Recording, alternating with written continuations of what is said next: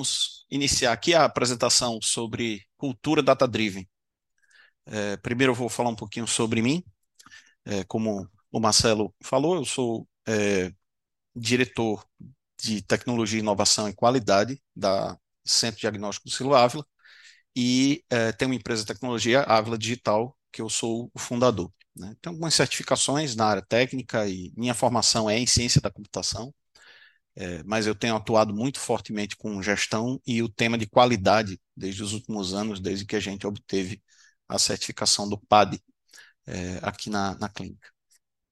É, a nossa empresa, falar um pouquinho da Lucilo, né, empresa com base familiar, temos um fundador, que é o meu pai, o Lucilo Ávila, e a minha mãe, é a presidente da empresa, a Jerusa. É, somos cinco irmãos que participamos das diretorias da empresa. É, são diretoria, diretoria operacional, diretoria médica, Mirella, a Camila, diretoria de suprimentos e contratos, e Mariana na, na, na operacional e Roberta na financeira e administrativa. É, esses pilares foram se formando ao longo do tempo, a gente fez algumas governanças e a gente chegou nessa estrutura aí com algum amadurecimento. É, essa base familiar eu considero essencial para a alma do que a gente tem aqui na empresa e nos propósitos que a gente se propõe a, a fazer o nosso propósito transformador massivo de transformar é, e, e, de fazer a diferença no mundo cuidando da saúde das pessoas. Então, a gente trabalha muito com, com saúde preventiva, né? muito mais preventivo é, na realização dos exames e com foco muito forte na qualidade e na precisão diagnóstica. A gente obteve o PAD em 2019, desde então a gente vem é, aprofundando essa cultura de qualidade dentro do, do, contexto do PAD e dentro do contexto mais amplo da qualidade em si, do setor de qualidade. É, a gente estruturou o setor de qualidade dentro do setor de tecnologia, então a minha diretoria tem essa, esse papel misto, e isso deu muito certo, porque a gente tem uma visão é, de tecnologia sobre mapeamento de processos, de produtividade, sobre o uso de, de, é, de ferramental é, para o fim da qualidade. Então, a gente tem tudo que a gente pode automatizar, a gente automatiza os processos de gestão de documentos, de gerenciamento de versão e de gerenciamento de indicadores é, são muito ligados à, à questão tecnológica, né? que a gente agrega dentro da, da empresa. Então, essa, essa diretoria de tecnologia e qualidade é, eu considero como um dos aspectos importantes da nossa inovação, que também está é um tema que está dentro da minha, da minha área. É, começar com um conceito que eu sei que muitos aqui podem ter, mas vamos começar do zero, né? O que danado é BI, essa sigla BI, que a gente chama BI em inglês, né? O que danado é isso? BI significa Business Intelligence, traduzido em português, inteligência de negócio. O termo, na verdade, BI, ele significa muita coisa, ele abrange muita coisa. Então, ele é, consolida estratégias, processos, tecnologias, então um termo bem amplo, a gente fala em BI. Então, ele consolida várias coisas e, por meio de análises de dados, a gente consegue tomar melhores decisões. É, esse é o, a, a finalidade de, de qual, qual, é o propósito de existência do BI. É, ele serve para ajudar a tomar decisão. No final das contas, esse é o grande objetivo. E devido ao alto poder estratégico do BI, ele tem se tornado cada vez mais relevante. Ele tem um papel impulsionador no sucesso dos negócios, então ele tem se tornado cada vez mais relevante, muito embora ele tenha se desgastado em algumas corporações, em algumas iniciativas, é, por uma série de questões muito mais ligadas a como a coisa está sendo feita e é, o valor que a coisa tem e a comunicação entre é, áreas diferentes e setores diferentes culturas diferentes. E eu vou falar um pouquinho disso aqui também.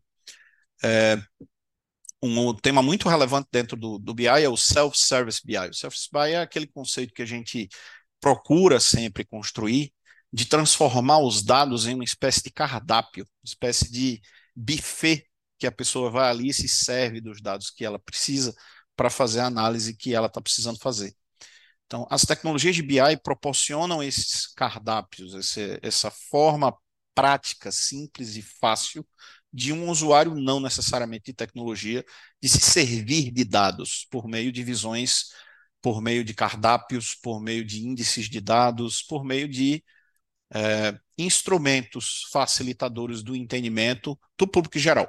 Então, a ideia do BI, cada vez mais, é se democratizar, e avançar dentro de diversas áreas, não somente na área de tecnologia, mas principalmente em áreas de negócio, mas não apenas para a camada gestora, também envolvendo camadas de gerência, de supervisão e até mesmo camadas operacionais. O BI está servindo hoje é, a todas as áreas de, de uma empresa. Propósito realmente de auxiliar a tomar decisão, um propósito muito amplo, né? Então isso, é, isso acaba sendo relevante para toda empresa.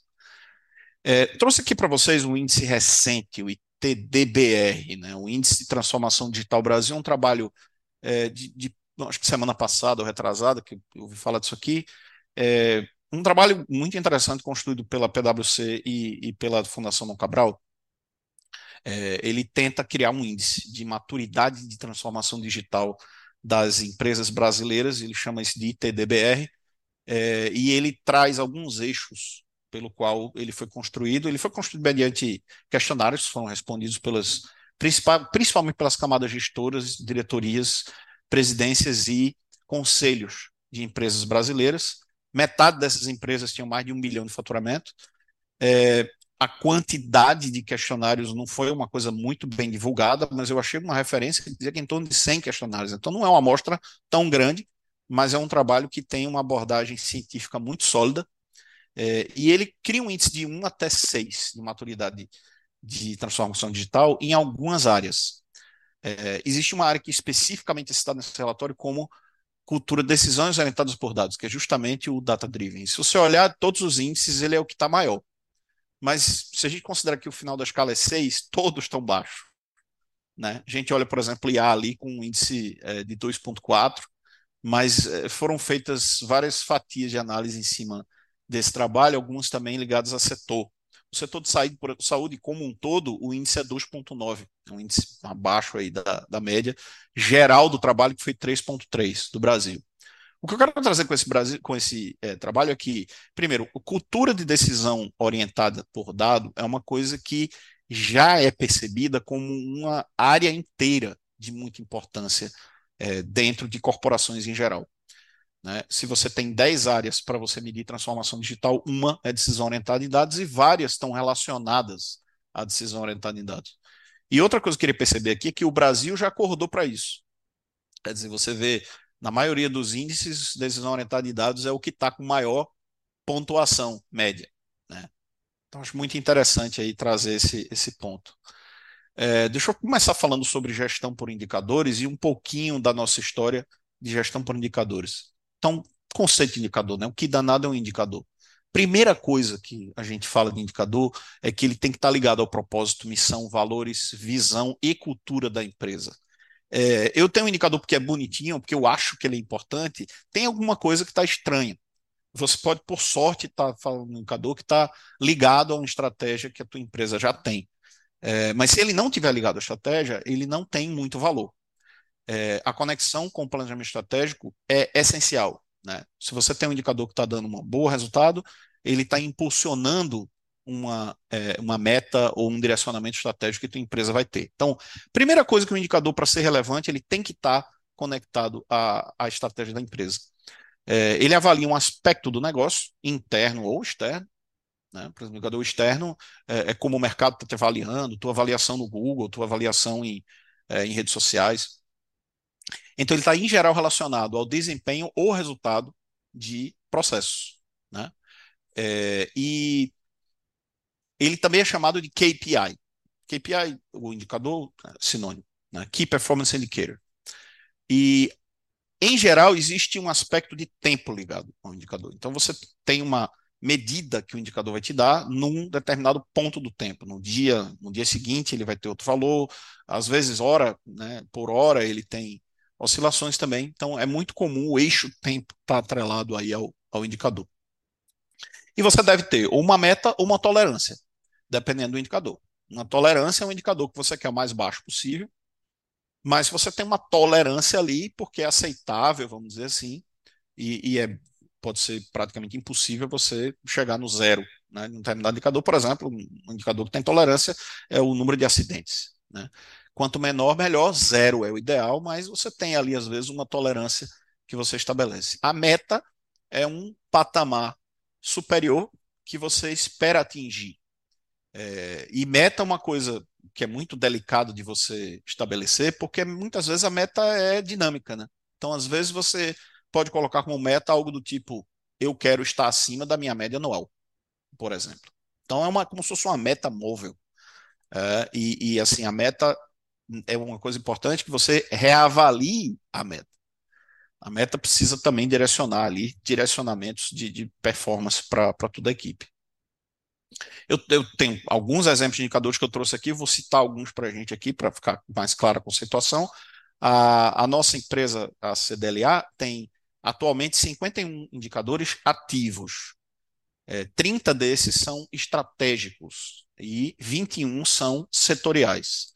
É, estratégico é aquele indicador que ele está mais ligado diretamente à estratégia, e o setorial ele tem uma ligação com a estratégia, mas é, ele pode ser acompanhado em grupos setoriais e não necessariamente ter um acompanhamento tão intenso da gestão da empresa. Os indicadores estratégicos, a gestão da empresa tem que estar muito atenta a eles.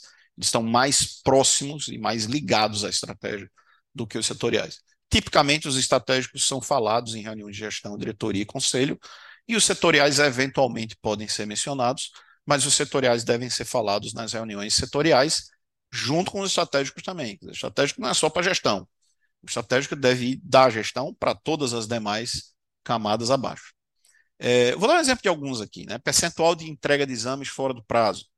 Então, esse aí é um que ele tem uma meta que tem ali uma, uma, uma certa variabilidade. Então, até 0,8 do total de exames realizados no mês é a meta, né? Ou, ou aliás, tolerabilidade desse. Esse não tem meta, tem tolerabilidade é, a gente tem um da TI, que é disponibilidade da TI, os recursos que a TI estão disponíveis é, dentro de um determinado é, momento. É, a meta da gente, aí é meta, é 4 noves, né? 99,99% para 2023. A gente, ano passado era 3 noves, esse ano a gente raise the bar, aumentou para 4 noves. É, outra que na qualidade é muito relevante é esse não conformidades não resolvidas. Ela é uma, ele é um indicador extremamente importante estratégico. É, a gente todo mês está fazendo inspeções, está fazendo auditoria interna, auditoria externa, e tudo isso combina, ou é, as próprias é, ocorrências mesmo, que podem escalar para ser entendida como uma não conformidade, tudo isso vira, eventualmente, uma não conformidade. Todas as não conformidades são monitoradas e a gente, mês a mês, a gente olha para isso. Quantas conformidades eu abri esse mês, eu percebi esse mês, quantas eu consegui resolver e qual o saldo que o meu mês tem. Então, essas métricas são uma das mais importantes que a gente, inclusive, passa para a equipe toda. É, NPS é uma das que eu olho todo dia. Né? NPS é a avaliação de satisfação do nosso cliente, é o Net Promoter Score. Tem toda uma sistemática padrão de cálculo disso, é usada mundo afora nas empresas, mas tipicamente você coleta uma nota do teu é, paciente de 0 a 10, e se essa nota for acima de 9, 9 ou mais, você chama ele de promotor. Se ele for acima de, de 7, entre 7 e 9, a gente chama de neutro. E se ele for abaixo de 7, a gente chama de detrator. Então a gente pega o percentual de promotores, tem um número que dá isso, percentual de detratores, um outro número, e você subtrai um do outro. Esse é o NPS. Acho que alguns aqui já devem conhecer esse conceito, mas achei importante detalhar, porque já já eu vou falar um pouco mais desse cara. É, retificação de laudo é uma métrica exigida pelo PAD, então a gente coloca como estratégica aqui. É, impressão, percentual de impressão de exames é, uma, é, uma, é um indicador setorial. Quantos por cento? a minha impressão de exames é 100% sob demanda. Meu paciente, quando vem pegar o resultado, a gente tem uma agilidade aqui para imprimir e entregar na hora. Quantos por cento dos meus exames realizados estão sendo impressos? Esse indicador é de extrema relevância para é, para a gente disseminar essa cultura digital cada vez mais, né? E a gente, claro, trazer uma economia operacional no, na, na hora de você imprimir muito menos e gastar muito menos com isso. É, mas enfim, eu não vou conseguir cobrir todos os indicadores, eu trouxe aqui só alguns exemplos e pincelando aqui alguns para dar um pouco. É, só falar de mais um aqui, que é esse percentual de imagem de MATMED, é, ele é particularmente desafiador de ser calculado, você tem que estratificar todo o custo da, da, dos dados relacionados a, aos exames, mas vale muito a pena você ter ele. Tá? Tem a margem de MATMED, né? margem de convênios em geral também. É, eu trouxe aqui também um, um exemplo prático de como que a gente acompanha os indicadores. Esse é uma, um formato de é planilha mesmo, planilha de Excel, tá? Que a gente vai alimentando é, com a, a, visão, com o indicador, com o extrato do valor do indicador daquele momento. Nesse caso, o acompanhamento está sendo mensal. A gente coloca aqui esse que eu acabei de falar de notificações não conformidades não resolvidas. Então a gente tem quantas foram abertas, quantas foram resolvidas, qual o saldo do mês, e o saldo vai acumulando.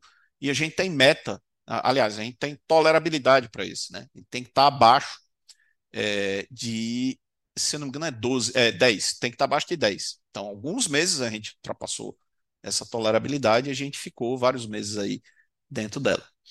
É, e a gente documenta é, toda um, um, uma linha de ação em cima de um eventual não cumprimento de um indicador para que aquilo venha a influenciar na diminuição, na melhora dele no período seguinte.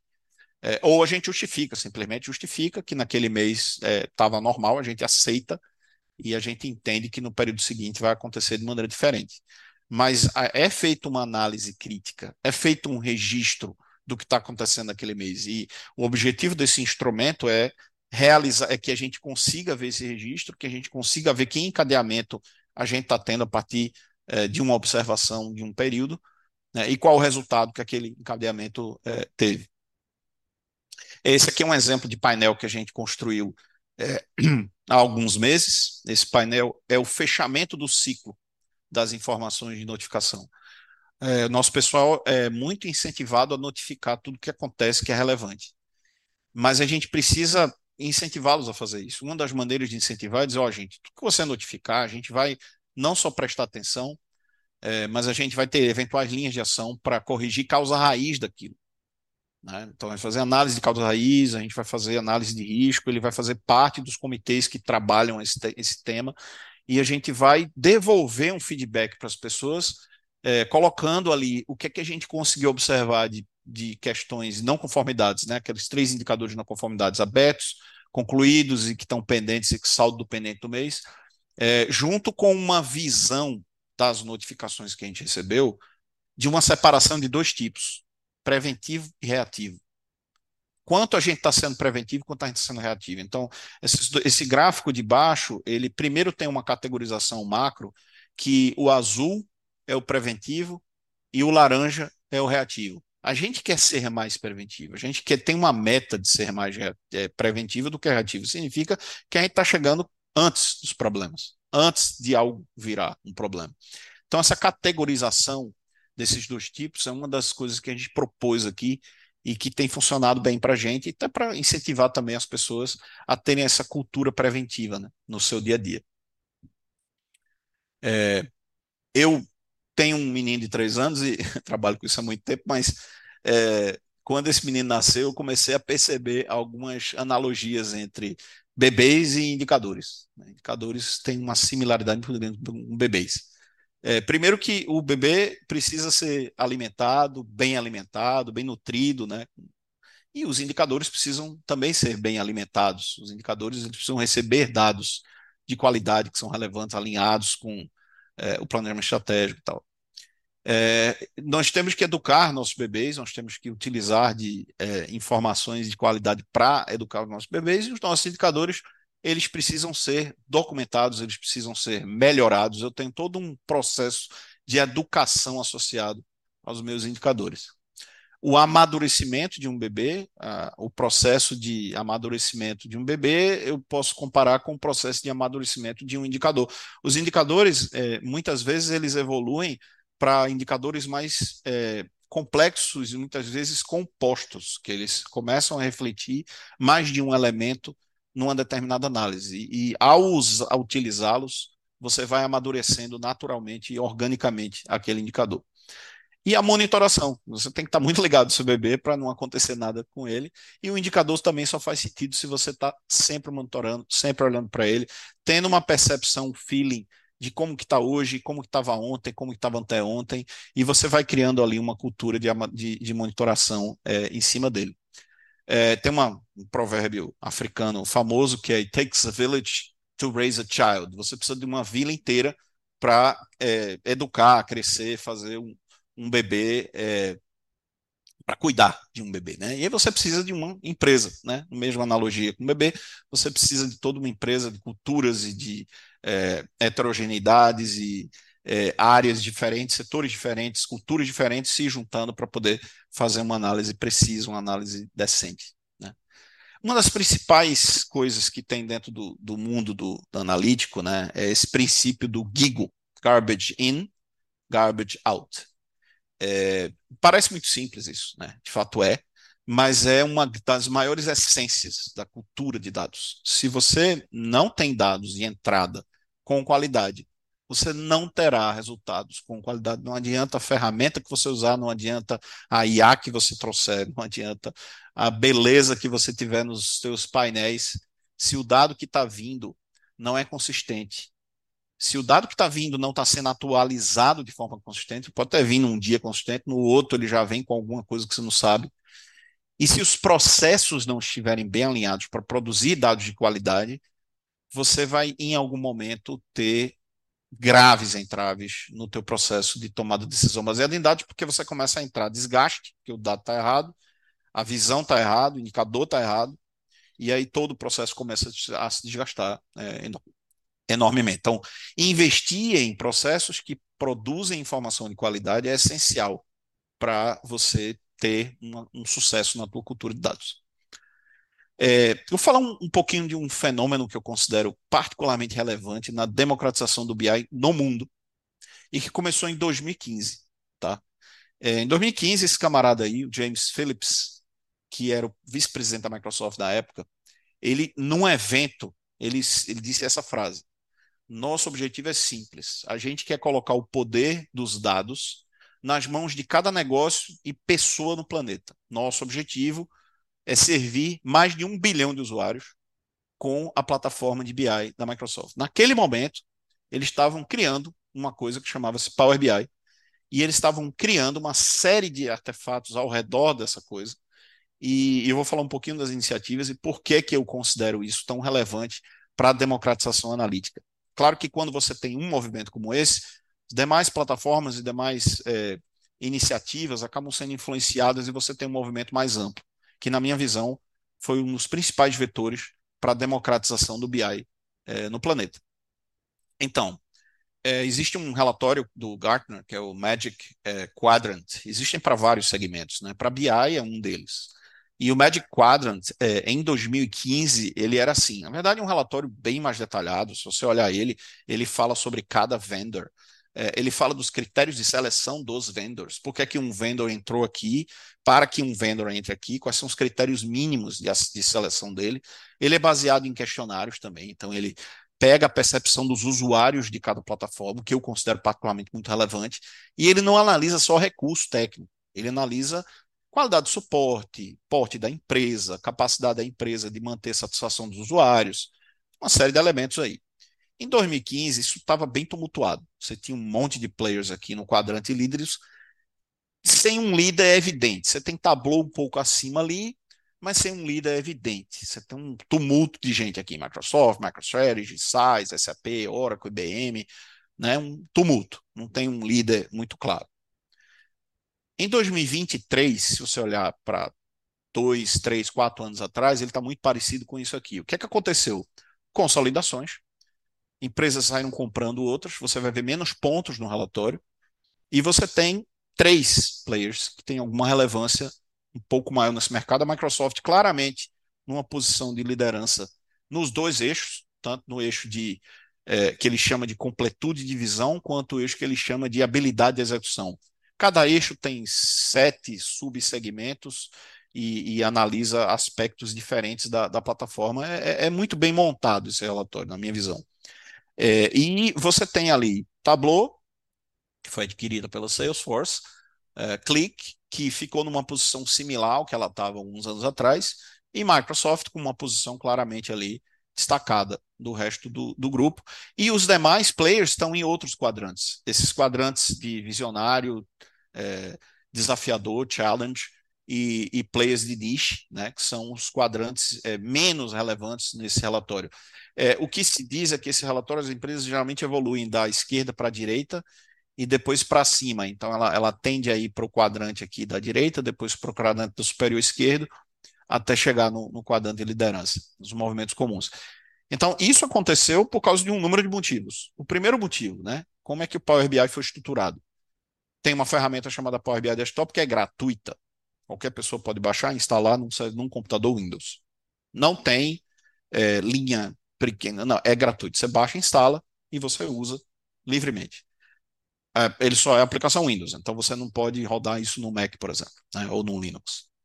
É, ele vem com alguns apps, você tem app para para iPhone, app para Android, e aí você, com o app, você consegue visualizar as criações que você faz de painéis no Power BI. Essa ferramenta Power BI tem poder para ler dados em qualquer lugar, tratar esses dados numa plataforma é, única de, de, tratamento de dados e exibir esses dados em painéis.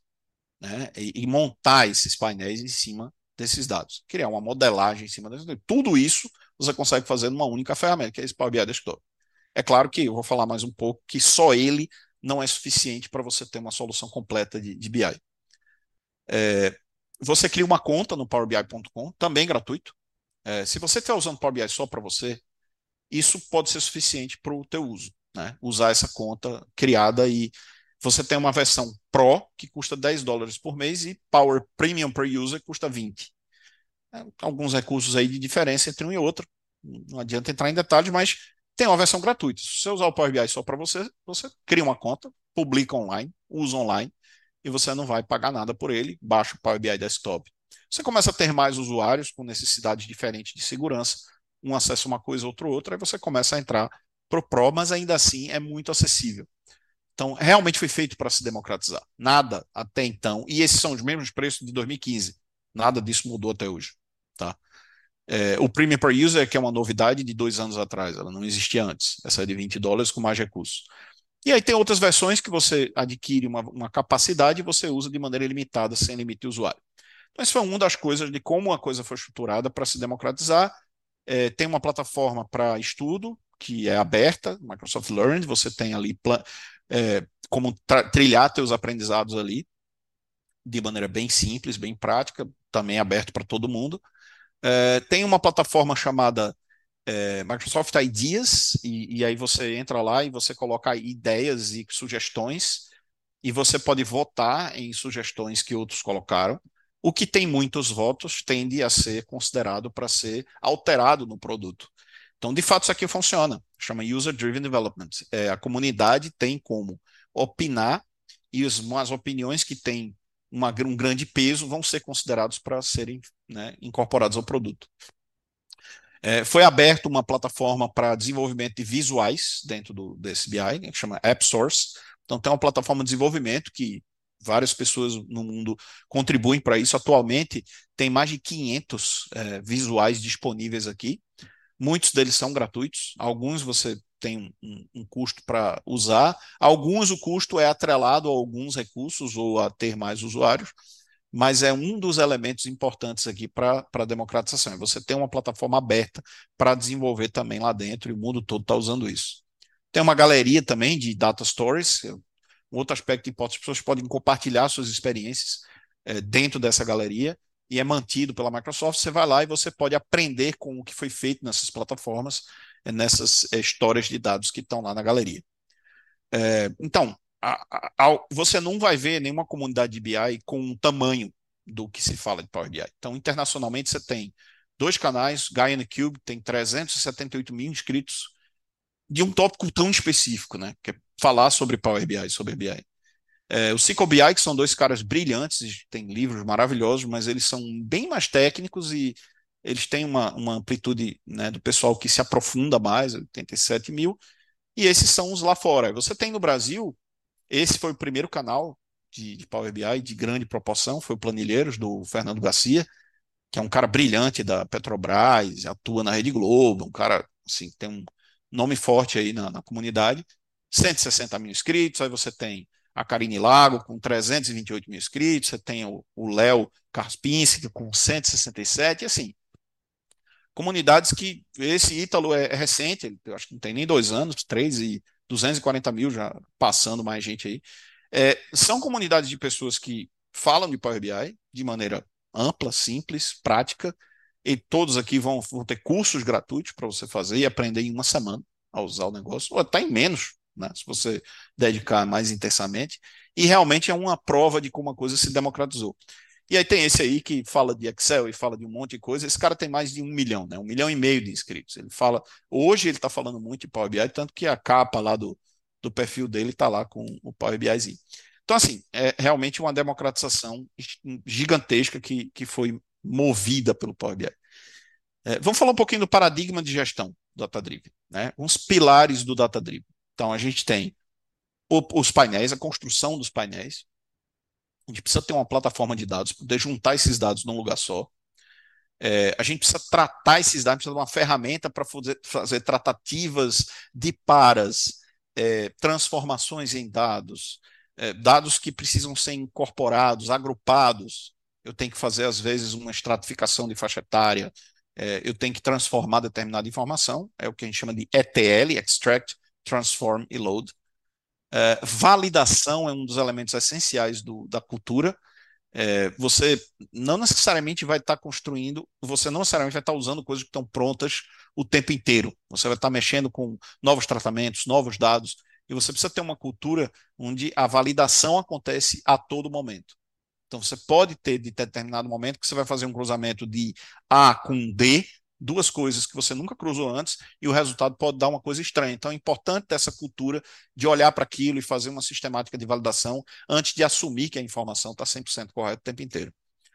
Ah, parametrizações e complementos, é importante que você entenda que nem toda informação é somente pegar de sistemas onde elas já existem. Você talvez tenha que complementar alguma informação. Um lançamento manual, um agrupamento manual ou um de para que você tem muitas vezes que fazer. Isso exige que você tenha em algum outro lugar esse, esse, complemento de informação e uma maneira de você facilmente estar tá alimentando e mantendo aquela informação lá. E a documentação das métricas, a documentação dos indicadores, a, a documentação dos painéis principalmente dos indicadores, para as pessoas saberem o que exatamente ele significa, o que é que se deve buscar, é, qual é a meta, né? Um pouquinho aquela planilha que eu mostrei para vocês é um, é um dos instrumentos de documentação de indicadores que são nessa linha aí. É, dentro da cultura você tem um iceberg ali, em, em, a gente for fazer uma analogia com o iceberg, é, a visualização dos dados, painel, bonito, aqueles artefatos de gráficos e cores e coisas que você clica e vão exibindo filtros e coisas diferentes. Isso é um pedaço do trabalho que é, em geral, o menor pedaço do trabalho a ser feito. A maior parte do trabalho a ser feito é o que está embaixo do oceano, que, em geral, não é tão visível para as pessoas, que é a preparação de dados, é o tratamento dos dados, é a corretude, a validação. Isso, em geral, é um trabalho menos valorizado, porque ele não é tão visível, mas sem isso você não vai conseguir fazer seus painéis acontecerem. As ferramentas são muito práticas em fazer painéis, você aprende muito rápido isso, mas a parte de tratamento de dados, que está mais ligada a processos, está muito ligada à corretude dos dados, ela exige uma habilidade de comunicação, ela exige que os seus processos sejam revisitados. E isso faz com que ela seja bem mais difícil de fazer. E é onde a maior parte do custo e é onde a maior parte do trabalho está concentrado dentro de qualquer cultura analítica. É, e aí vem aquilo que eu falei um pouco antes, na, maior, na maioria das situações, só o Power BI não vai ser suficiente para você alcançar uma solução de data-driven ampla né, dentro da empresa. É, você vai precisar de alguma plataforma de dados. A gente sugere aqui o SQL Server, que é o que a gente usa, é um banco de dados.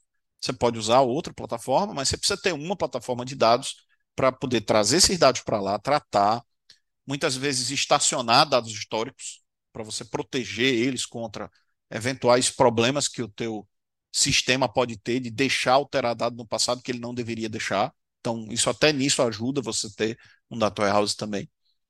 É, e, na minha visão, o data warehouse é considerado, deve ser considerado como o coração de uma solução analítica, porque você precisa consolidar a informação nele e ele acaba sendo o centro é, de toda a informação que vai em algum momento para algum painel ou para algum BI né, tem um papel central aí na governança. E como o nosso Antoine Saint-Exupéry fala do Pequeno Príncipe, né, o essencial é invisível aos olhos. colocar alguns elementos aqui dentro do mundo data-driven que tem a ver também com software. Então, todo descuido com qualidade será punido. Né? Você, às vezes você é, tem o Pablo está aqui e ele colocou esse fim de semana um interessante que é a dívida de gestão e a dívida técnica. É um pouco disso também. Você não se não tem um cuidado devido com a qualidade, você gera uma dívida e você vai punir, ser punido, por ela depois. Todo descuido com desempenho será punido, todo descuido com segurança será punido. Então são três grandezas essenciais aí para a construção de um artefato analítico. Simplicidade, mas não simplismo. É preciso buscar simplicidade. A partir momento que uma coisa está ficando muito complexa, pode ser um sinal de que tem alguma coisa errada ali. Então, você não está usando um recurso que poderia usar, ou você não tem a arquitetura que deveria estar tá usando, alguma coisa está estranha. É, eu, a falácia do painel bonitinho é interessante pelo seguinte: você não pode ser escravo de um painel bonitinho.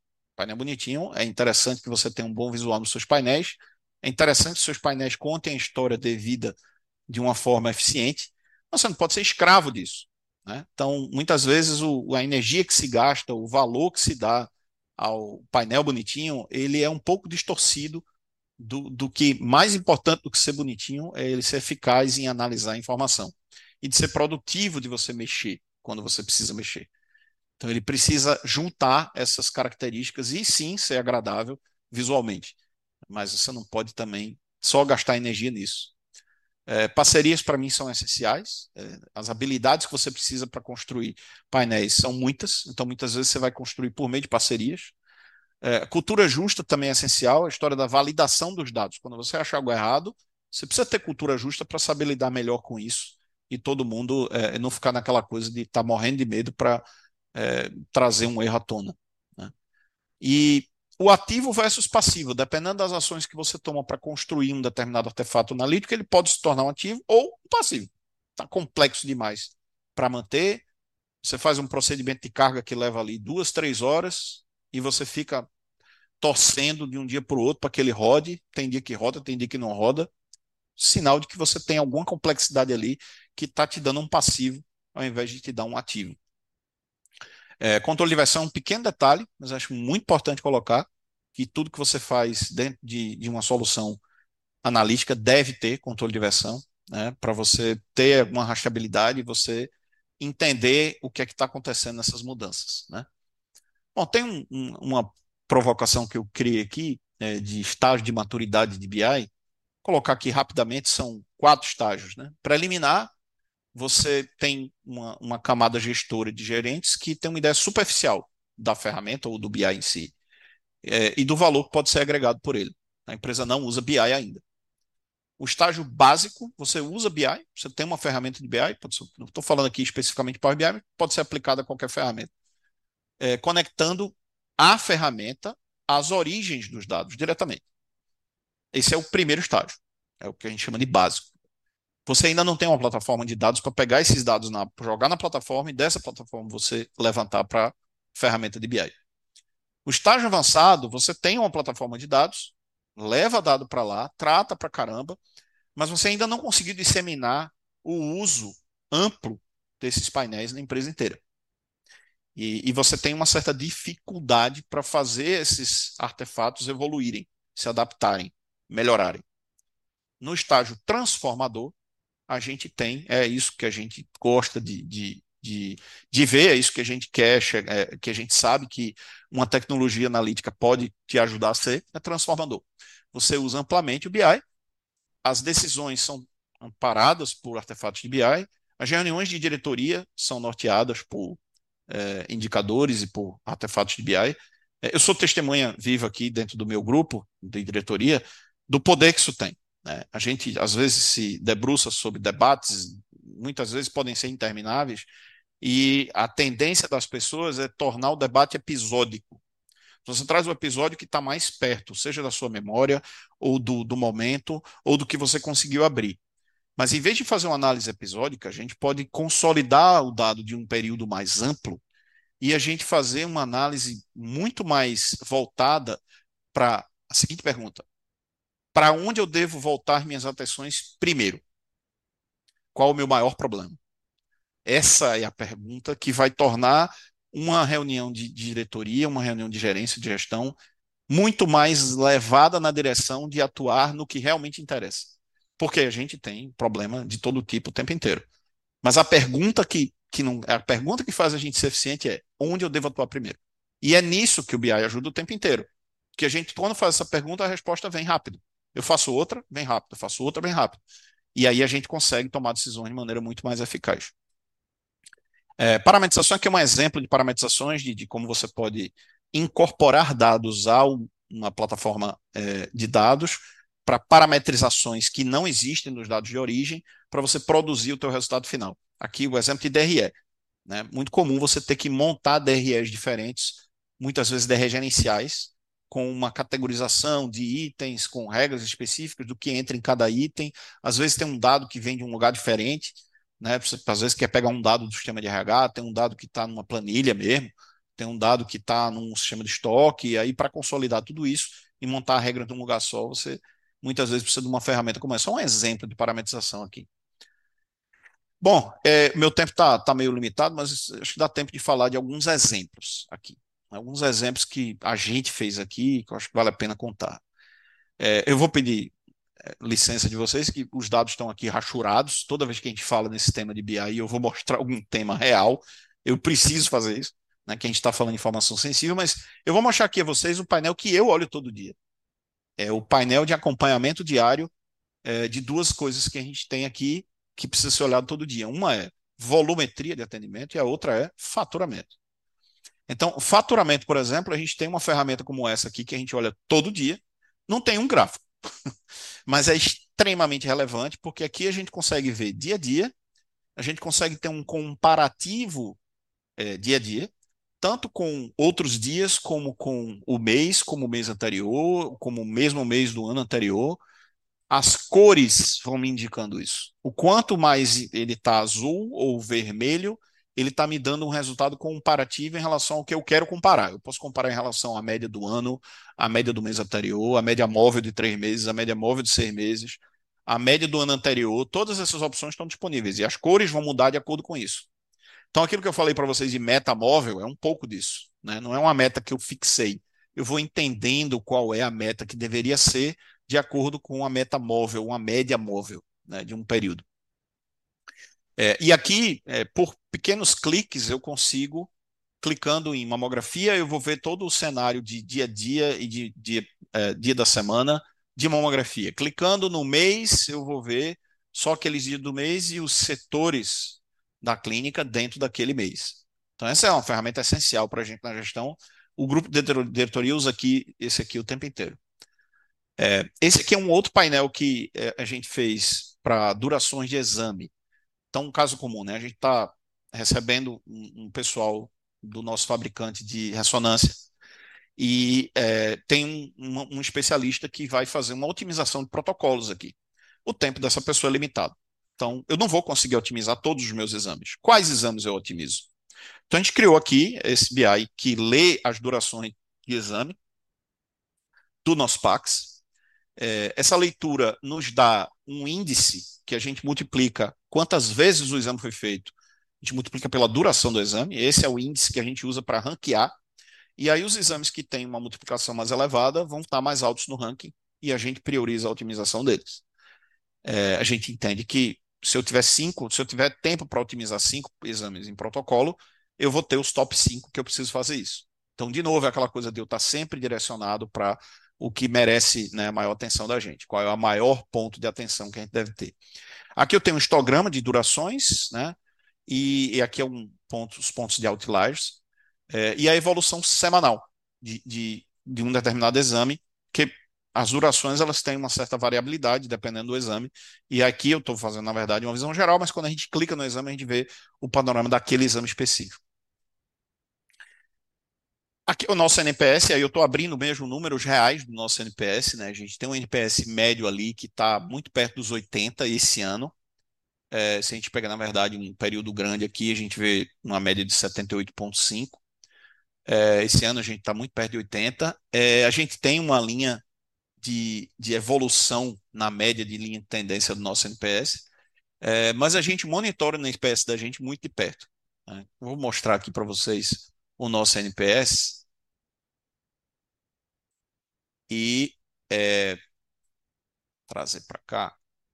O nosso NPS aqui, a gente acompanha com todas essas métricas aqui de por setor, por unidade, por mês. Né? Esse aqui é o dos últimos seis meses, está diferente daquele relatório, que é um relatório mais um tempo menor, é, que a gente acompanha a evolução do NPS das unidades é, ao longo do tempo em relação a NPS e a amostra de respostas. Então, a gente vê ali meio quase como uma pequena competição entre eles ao longo do tempo. É, e, e a gente tem como fazer alguns avanços nesses painéis, não só visualizar a informação, mas é, a gente. Deixa eu olhar aqui. É a gente fazer perguntas um pouquinho mais avançadas, tipo assim. Se eu pego um conjunto de fatores, de elementos, de eixos de dados, e, e faço a seguinte pergunta: quais desses elementos e respectivos dados dentro deles são os mais relevantes para aumentar ou para diminuir determinada grandeza. Então, eu vou fazer isso com o NPS. Eu vou pegar o NPS. Eu vou fazer a seguinte pergunta: considerando ano, mês, dia da semana, setor, unidade, executante, procedimento e turno, o que é que dessas coisas faz mais crescer o meu NPS? O que é que dessas coisas faz mais diminuir o meu NPS? E aí a gente consegue responder essa pergunta em tempo real, em cima dos dados que a gente tem. Então, aqui, ó, no ano de 2022, para todas as unidades, o que é que fez o meu NPS mais aumentar? O executante Mirella. Ele tem uma média de NPS 6,9 acima da média de NPS. Mas se eu fizer essa pergunta na unidade de piedade, no ano de 2022, aí eu tenho outros elementos que fazem com que o NPS aumente na unidade de piedade. Esse exame específico aumenta a média de NPS em 10,72, esse, esse procedimento aumenta em 10,62, esse procedimento aumenta em 10,6. Então, o elemento mais relevante para aumento nessa unidade específica em 2022 é o procedimento, esses três procedimentos específicos. Perceba que ele está fazendo uma análise bem mais ampla, e aqui a gente está usando o recurso de IA mesmo, é, para fazer uma análise bem mais ampla em cima dos dados que a gente tem, colocando meio que numa, numa cesta e ele descobrindo quais desses dados têm mais influência no aumento de uma métrica que me interessa. É, aqui a gente pode fazer perguntas. Em 2023 pode ser que a observação seja diferente. É, pois é, já é diferente. Então você vai ali fazendo perguntas em cima de qual, a, qual o principal influenciador que você tem em cima daquele teu dado. É, e outras que você pode fazer também é uma segmentação. Então, quando é mais provável que o NPS seja alto ou que o NPS seja baixo. Pegar isso aqui na unidade do centro. Nem sempre ele consegue achar a resposta para isso, mas é o que a gente chama de clusterização. Né? Aqui ele achou, na unidade centro, ele sugere uma, uma clusterização para alto e baixo, né? onde ele acha que uma clusterização, você clica e ele vai te dizer. O segmento 1 é, não é sábado, o executante Andréa não é RM. Ele tem uma média muito mais elevada de NPS em relação à média da população geral. Aí esse outro aqui, 95,32, é, dia de semana é sábado e setor não é RM. Particularmente esse é um segmento que, juntando esses dois atributos, ele é muito maior do que a média do, do, meu, é, do meu NPS nesse ano 2023 na unidade centro. Então, você vai fazendo perguntas ali que são um pouco diferentes, é, é, é, requer um pouco mais de treinamento para você interpretar isso aqui, mas é muito acessível para todo mundo. Você só precisa botar um balaio de métricas ali que você quer que sejam analisadas e qual a métrica, qual o indicador que você quer entender a influência de. Né? É, mais alguns exemplos aqui.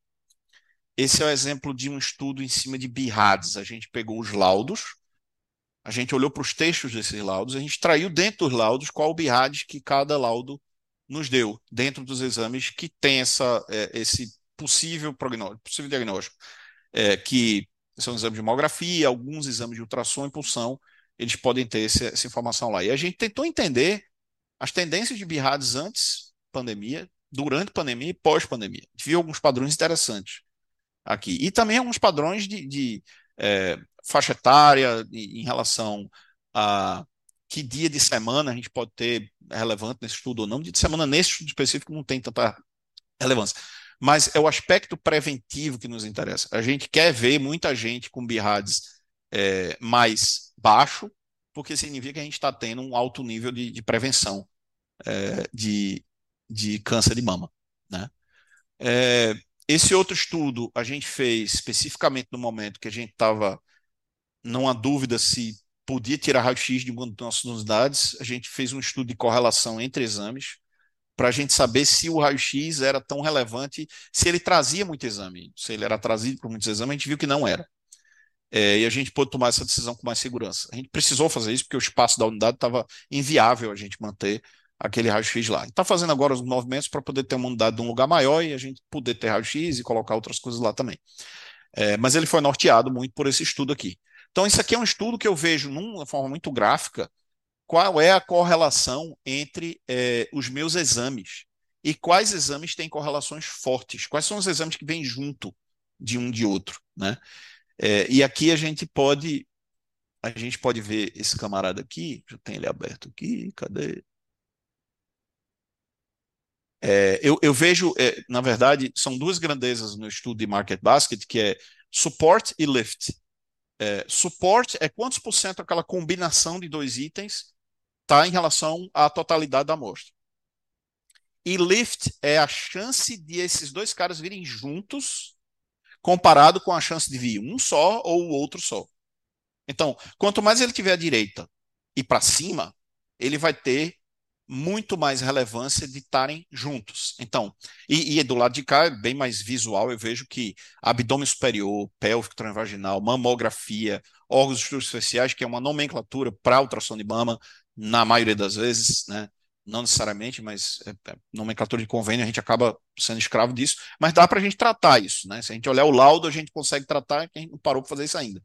Mas você vê que existe uma no, nossa espinha dorsal de atendimento está centrada em exames para a mulher e de mama, que é o exame de mama que puxa muita coisa. Você vai clicando em mama aqui, você vai vendo a correlação de mama com os demais exames e ele vai te mostrando aqui a esquerda, enfim.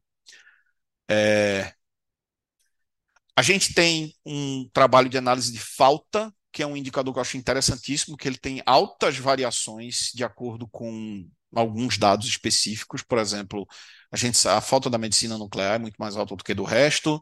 É, homens faltam mais do que mulheres. As pessoas que vão de manhã faltam muito menos do que as pessoas que vão à tarde. É, isso é uma tendência que a gente vê aqui. É, é bem expressiva essa diferença. A gente tem ali dois pontos percentuais de diferença de falta do que vem de manhã, do que vem de tarde. Por que exatamente, não sei ainda. Isso é uma coisa que a gente está trabalhando aqui.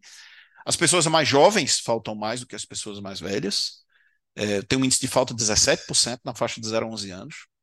Tem um índice de falta de 15, de 18 a 29. Então, o que, que você pode fazer com isso aqui? É coisa simples. Você pode ter no script de agendamento de exame, quando a pessoa está dentro de um determinado perfil, você pode colocar só mais uma mensagem ali. Ó, por favor, tome mais, tome cuidado com o seu agendamento, que ele toma uma vaga, etc. E, tal, e aí você consegue melhorar é, esse indicador. Né? Mas é, é, muito interessante como é variável esse setor de falta, é, esse índice de falta pelos diferentes eixos. É, eu, eu ia abrir esse painel, mas eu estou estouradíssimo aqui no meu tempo. Queria deixar um pouquinho de tempo aí para eventual debate e agradecer aí pela mais uma vez aí pela, pelo convite.